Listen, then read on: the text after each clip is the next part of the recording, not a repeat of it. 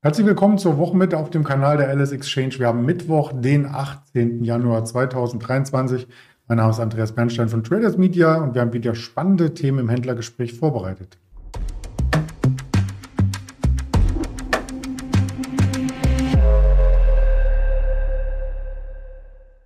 Mein Gast wird heute Roland sein aus Düsseldorf, zuvor der Handelshinweis bzw. der rechtliche Hinweis äh, zum Handel. Das Ganze ist keine Empfehlung, keine Anlageberatung, rein objektive Darstellung von den Fakten, die wir an der Börse beobachten. Und da schalten wir den Roland gleich zu. Guten Morgen nach Düsseldorf.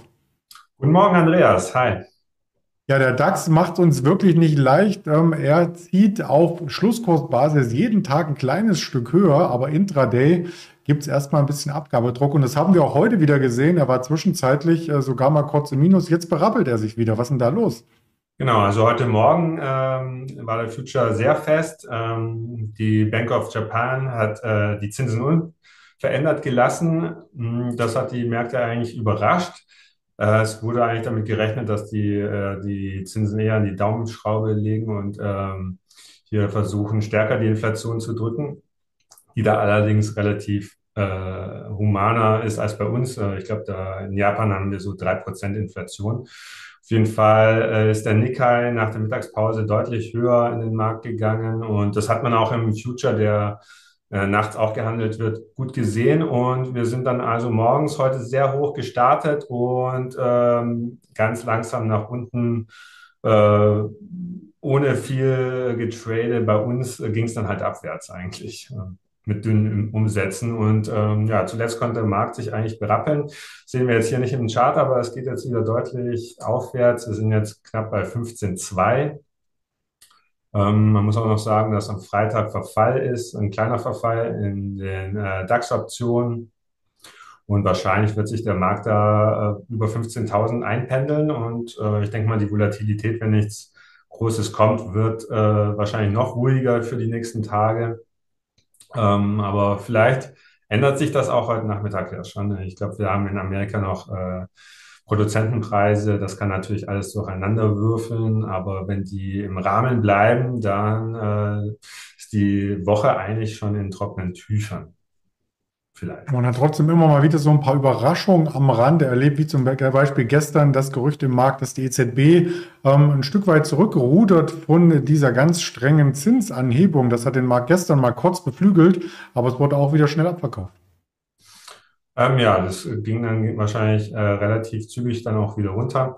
Äh, heute Morgen habe ich auch gesehen, in Davos äh, hat der französische äh, Zentralbankchef Villeroy gesprochen und der hat auch berichtet, dass im, im Sommer wahrscheinlich die Target Rate von der EZB erreicht wird. Ähm, der Euro-Dollar-Kurs ist heute Morgen auch nochmal angezogen darauf hin. Ich glaube, so das lokale Hoch erreicht mit über 1,0855. Ähm, ja, wahrscheinlich haben wir bis dahin das Peak. Ähm, die Märkte haben es ja schon ein bisschen vorweggenommen. Äh, der DAX vor allem ist ja doch ordentlich nach oben gelaufen die letzten drei Monate.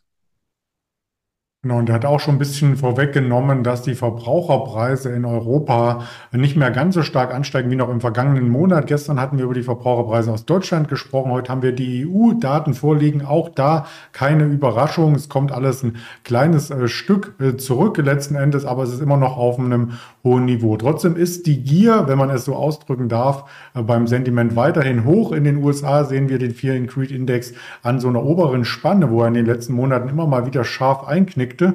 Und bei einigen Quartalzahlen sieht man schon, dass die ja gar nicht mehr so stark aufgenommen werden, wie man das im Vorfeld äh, gewöhnt war. Ja, aber ähm, teilweise sehe ich auch, wenn negative Nachrichten kommen, wird es eigentlich auch nicht mehr so gewürdigt im Markt. Es geht trotzdem weiter aufwärts. Äh, Zeichen von einem ordentlichen Bullenmarkt. Ähm, solange sich hier die äh, der Anzeigestand von dem Fear Greed Index immer weiter nach rechts bewegt, äh, soll es eigentlich auch weiter aufwärts im Markt gehen.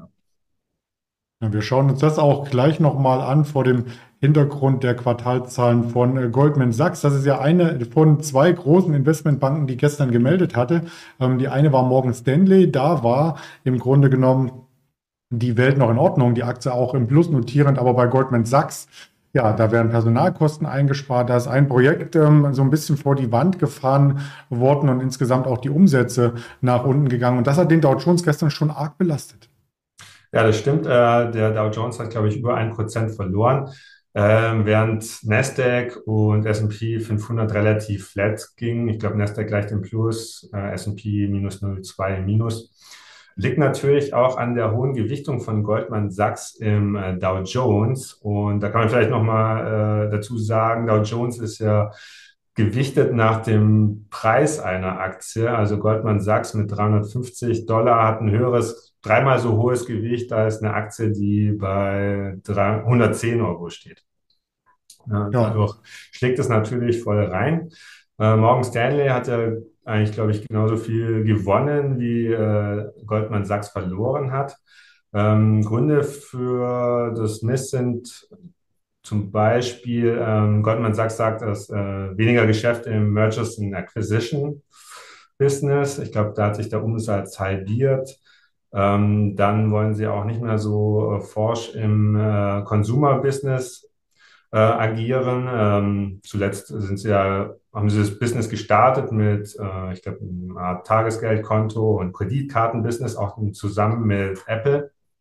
Da sind die Rückstellungen für Kreditausfälle äh, im letzten Quartal deutlich angehoben worden. Das hat natürlich auch zu äh, negativen äh, Effekten auf die Zinsmarge geführt. Und das sind so die ähm, Kennzahlen, die, die das Quartals, den Quartalsbericht so vermiest haben. Ich habe da noch hinzuzufügen, dass ähm, die Provisionszahlungen für die Mitarbeiter sehr, sehr hoch gegangen sind. Die lagen noch bei 21 Prozent im Verglichen mit dem Jahresgehalt im Jahr 2020. Im letzten Jahr dann 2021 äh, bei 25 Prozent und jetzt bei 35 Prozent. Und ja, dann sagt man, dann hat man vielleicht auch zu viele teure Mitarbeiter und möchte jetzt einige Entlassungen vornehmen. Der Aktienkurs ist scharf eingebremst, ist aber ja vielleicht auf dem Weg zum Allzeithoch erstmal gebremst, noch lange nicht beim Jahrestief des letzten Jahres, also steht insgesamt noch recht äh, gut da. Man muss auch bei anderen Firmen einbremsen, was äh, die Standorte und vielleicht auch Projekte eingeht. Du hast schon eben angedeutet, in dieses Privatkundengeschäft, diese Plattform-Solution bei Goldman Sachs steht vor dem Aus. Drei Milliarden wurden da versenkt und damit das nicht bei deutschen Unternehmen passiert, zieht man rechtzeitig die Reißleine, wie zum Beispiel bei Winterschaldea. Genau, da ist jetzt die Unsicherheit raus im Markt. Ähm, man hat eigentlich schon länger damit gerechnet, äh, habe ich gelesen. Ähm, alle ähm, Winterschall musste, ähm, hat das ganze Russlandgeschäft quasi abgeschrieben. Das hat zu Abschreibungen in Höhe von 4,3 Milliarden Euro geführt und ähm, das äh, hinterlässt halt natürlich auch äh, Spuren bei der Mutter, bei der BASF in Höhe von über 5 Milliarden. Ähm, quasi der ganze Jahresgewinn wird äh, aufgefressen ohne Sondereinflüsse waren die Zahlen eigentlich äh, inline und so kommt ein Minus von äh, minus 1,4 ähm, Milliarden Verlust raus, ein Verlust von 1,4 Milliarden. Das ähm, hat gestern im äh, nachbörslichen Handel äh, zu schwächeren Kursen geführt und auch heute Morgen noch. Die Aktie war zum Teil minus 8 Prozent äh, im Minus, 8 Prozent im Minus, ähm, konnte sich dann aber berappeln äh, so dieser Tabula Rasa-Effekt. Äh, alle Unsicherheitsfaktoren sollten jetzt aus der Bilanz raus sein und das operative Geschäft lief ja eigentlich ganz gut. Äh, man hat 11 Prozent mehr Umsatz gemacht nach Währungseinflüssen ähm, in Höhe von 87 Milliarden. Und die ganzen Abschreibungen belasten auch nicht den Cashflow, sind alle nicht zahlungswirksam.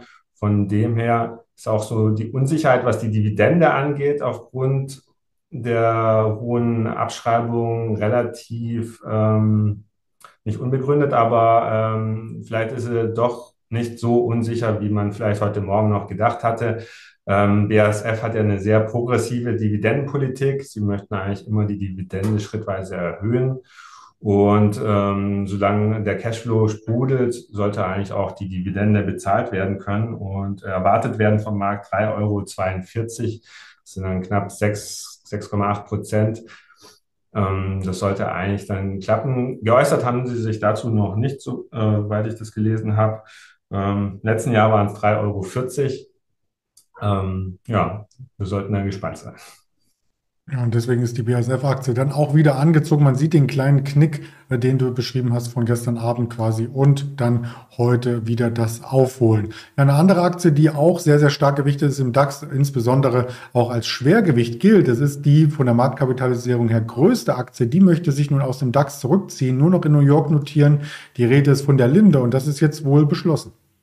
Äh, heute ist äh, eine außerordentliche Hauptversammlung dazu um 10 Uhr Ortszeit, äh, nicht bei uns, sondern in, ähm, ich glaube in Delaware, nee, Connecticut ist die Hauptversammlung und da möchte Linde sich von den Aktionären bestätigen lassen, dass sie das zweite Listing oder das Dual Listing aufgeben und nur noch in New York das Hauptlisting haben. Führt dazu, dass sie dann aus dem DAX fallen. Und ähm, ist natürlich nicht so schön für den DAX, aber Linde erhofft sich dadurch eigentlich höhere Aktienkurse, was natürlich gut für die Aktionäre ist. Ähm, man muss auch sagen, deutsche ähm, Vertreter von Seiten DK oder andere Fonds äh, möchten eigentlich dagegen äh, stimmen. Allerdings haben die äh, nicht genug Stimmmacht, um das, glaube ich, noch aufzuhalten. Und Linde führt halt an, dass ähm, der Aktienkurs eher gebremst wird durch das Dual Listing und auch äh, im DAX durch die ähm, quartalsweise Neugewichtung ähm, auch gebremst wird. Ähm, Im DAX ist es so, dass ähm, das Maximum an Gewicht 10 Prozent ist. Und wenn äh, Linde, die ja kontinuierlich gestiegen sind die letzten Jahre, das ist ein wunderschöner Chart, langfristig betrachtet, äh, wird dann quasi immer auf 10 Prozent runtergekappt, obwohl das Gewicht sonst eigentlich viel höher sein müsste. Ich meine, ich glaube, die sind 50 Prozent mehr wert als SAP. Und äh, so teilen sie sich halt nur die Plätze auf den oberen drei Plätzen mit Siemens und SAP, obwohl die Markt, äh, Marktcap von Linde deutlich höher ist. Die liegt bei 150 Milliarden aktuell, um da nochmal einen Wert reinzubringen. Und wer sich fragt, warum USA und Deutschland, ja, die sind ja fusioniert damals ähm, 2018 mit äh, Prax Air sozusagen. Und ähm, wen da noch mehr interessiert äh, zu Linde, die haben ihren juristischen Sitz in Dublin. Auch interessant. Ja, und sind im S&P 500 drin, hm, haben da ein mhm. Gewicht von ein halbes Prozent. Ja, dann haben wir das äh, komplett abgeschlossen, bis auf die Frage, wer kommt denn dann in den DAX rein? Da wird schon spekuliert, ob es vielleicht die Rheinmetall ist. Ja, ob das so sicher ist, weiß ich nicht. Also Linde möchte dann äh, zu März ähm, raus aus den DAX. Ähm, ich meine, es gibt ja noch die Commerzbank, die Lufthansa, Delivery Hero, alles so ehemalige äh, DAX-Kandidaten oder DAX-Mitglieder, äh, äh, die da vielleicht auch rein könnten. Also. Sind wir mal gespannt. Also die Commerzbank, hm, naja, weiß man nicht, wie lange sie dann wieder drinne bleibt. Und bei Delivery Hero ebenso, da li liegt es, glaube ich, auch an den Gewinnen, ähm, dass sie gar nicht mehr im DAX äh, reinkommt. Aber wir schauen mal, wie das weitergeht und schauen auch auf weitere Quartalzahlen. Das dürfte nämlich heute spannend werden, insbesondere nachbörslich bei Alcoa. Dann kommen wir nämlich von den Banken in den USA so ein bisschen weg in Richtung der Rohstoffveredler ähm, oder Produzentenhersteller ähm, als Aluminiumhersteller, als weltgrößtes Alcoa, da auch so ein Branchenprimus. Und dann geht es am Donnerstag nochmal weiter mit den Konsumgüterhersteller Procter Gamble und dann Netflix langsam in den Technologiebereich rein. Die Verbraucherpreise am Morgen haben wir schon hier mit über die äh, Liste ähm, gezeigt und am Nachmittag erwarten uns noch die MBA-Hypothekenanträge aus den USA, die Einzelhandelsumsätze sowie auch die Erzeugerpreise. Das dürfte so die wichtigste Zahl des Tages sein. Kapazitätsauslastung, Industrieproduktion sind dann eher Randnotizen und dann 20 Uhr das Fett Beige-Book. Also was hat die US-Notenbank vor? Vielleicht kann man aus den Zwischenzeilen ein bisschen was rauslesen. Man kann auch viel lesen auf den Social Media Kanälen, die stellen wir zur Verfügung. Bitte abonnieren, die Links gibt es unter den Videos. Und damit sage ich ganz herzlichen Dank, Roland, und vielleicht bis nächsten Mittwoch. Ich danke dir. Ja, bis nächsten vielleicht. Bis dann. Ciao. Tschüss.